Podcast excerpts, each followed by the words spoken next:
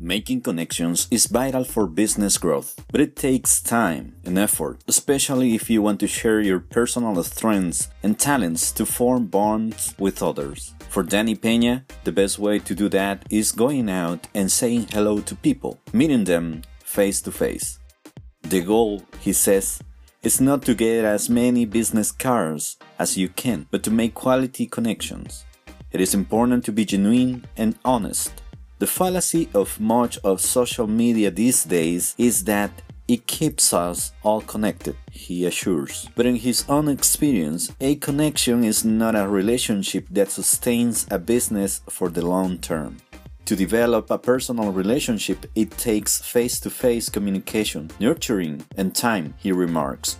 Danny Peña is the founder and co-host of GamerTag Radio, an Academy of Podcasters 2016 Hall of Fame inductee. In the 80s, his grandmother surprised him with his first video game console, the Atari 2600. This is the reason why he is a fan of gaming. Three decades later, he started an internet radio in 2001 for Phantasy Star Online called PSO Radio. Later that year, he and his team decided to attend the event where Microsoft and Nintendo were going to be in New York City to promote their new consoles, Xbox and GameCube. At the end, he managed to meet Bill Gates and play Xbox games with him for the press. This inspired him to start a brand new show called GamerTag Radio. Twelve years later, he and his team were given the opportunity to partner with Twitch. We had the opportunity to meet him at Hispanicize in Miami, Florida, where he shared some insights about the key of his success. Hi, Mr. Peña. I would like to ask you, what do you think the uh, U.S. companies should invest in the Latin community? You know what? Very. I think our community is very niche. Uh, I think that companies should do that because I feel like there's a lot of gamers, not only in the U.S. but also in Latin America. That look, anything that we say in our podcast, people get influenced from that without visuals, no video, nothing. And I feel like a lot of our listeners always taking action. So we have games that uh, that we like and we talk about it on a podcast, people like, oh man, Danny said that it's a great game, they'll go and buy it.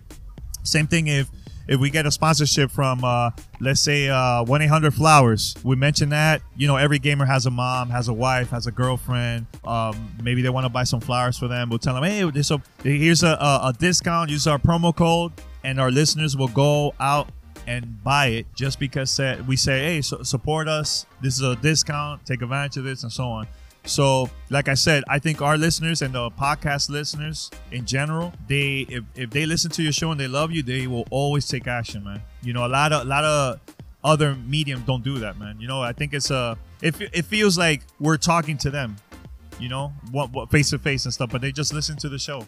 What do you think about the use of Spanish in these new businesses that, that are blooming out here in the US? I think it's good, man. I used to work at Discovery Channel and uh, for Latin America and also for the U.S. And every time I mention that back in the days, people were like, "Oh my God!" They get you know they get super excited and stuff. Um, but um, I also had a, a, a show on Discovery Channel because of my podcast, and they trying to get all types of people that are into, especially the young people that want, are into like games um, that watch us Discovery Channel and stuff. So I think we're we have the power, man, to make a change, man. I think the majority of the people here in, in the United States is is Latino, this is uh, Hispanics, you know. So why not? Why not get that extra income, extra support? Um, I think it will help all businesses, man. So that's why I I think that it's super important to come like to events like this, Hispanicize, because like I said, we're the majority here, almost the second majority of uh, here in the United States. You are now like a god among us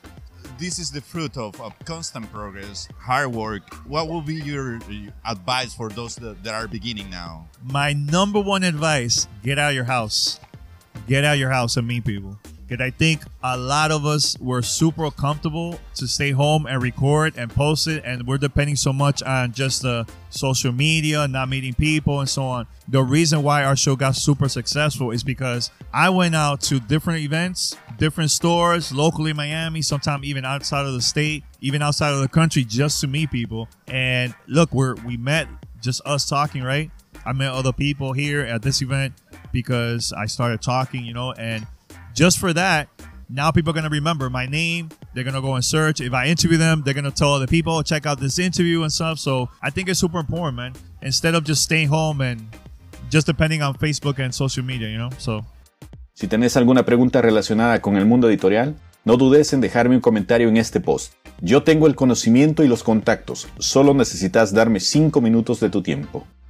Si querés conocer más secretos sobre el mundo de los multimedia, suscríbete a mi boletín para recibir material extra gratuito y exclusivo. Solo registra tu correo electrónico y te lo haré llegar de inmediato a tu buzón. Bitextuales, tu puente entre culturas. This is an Audio Dice.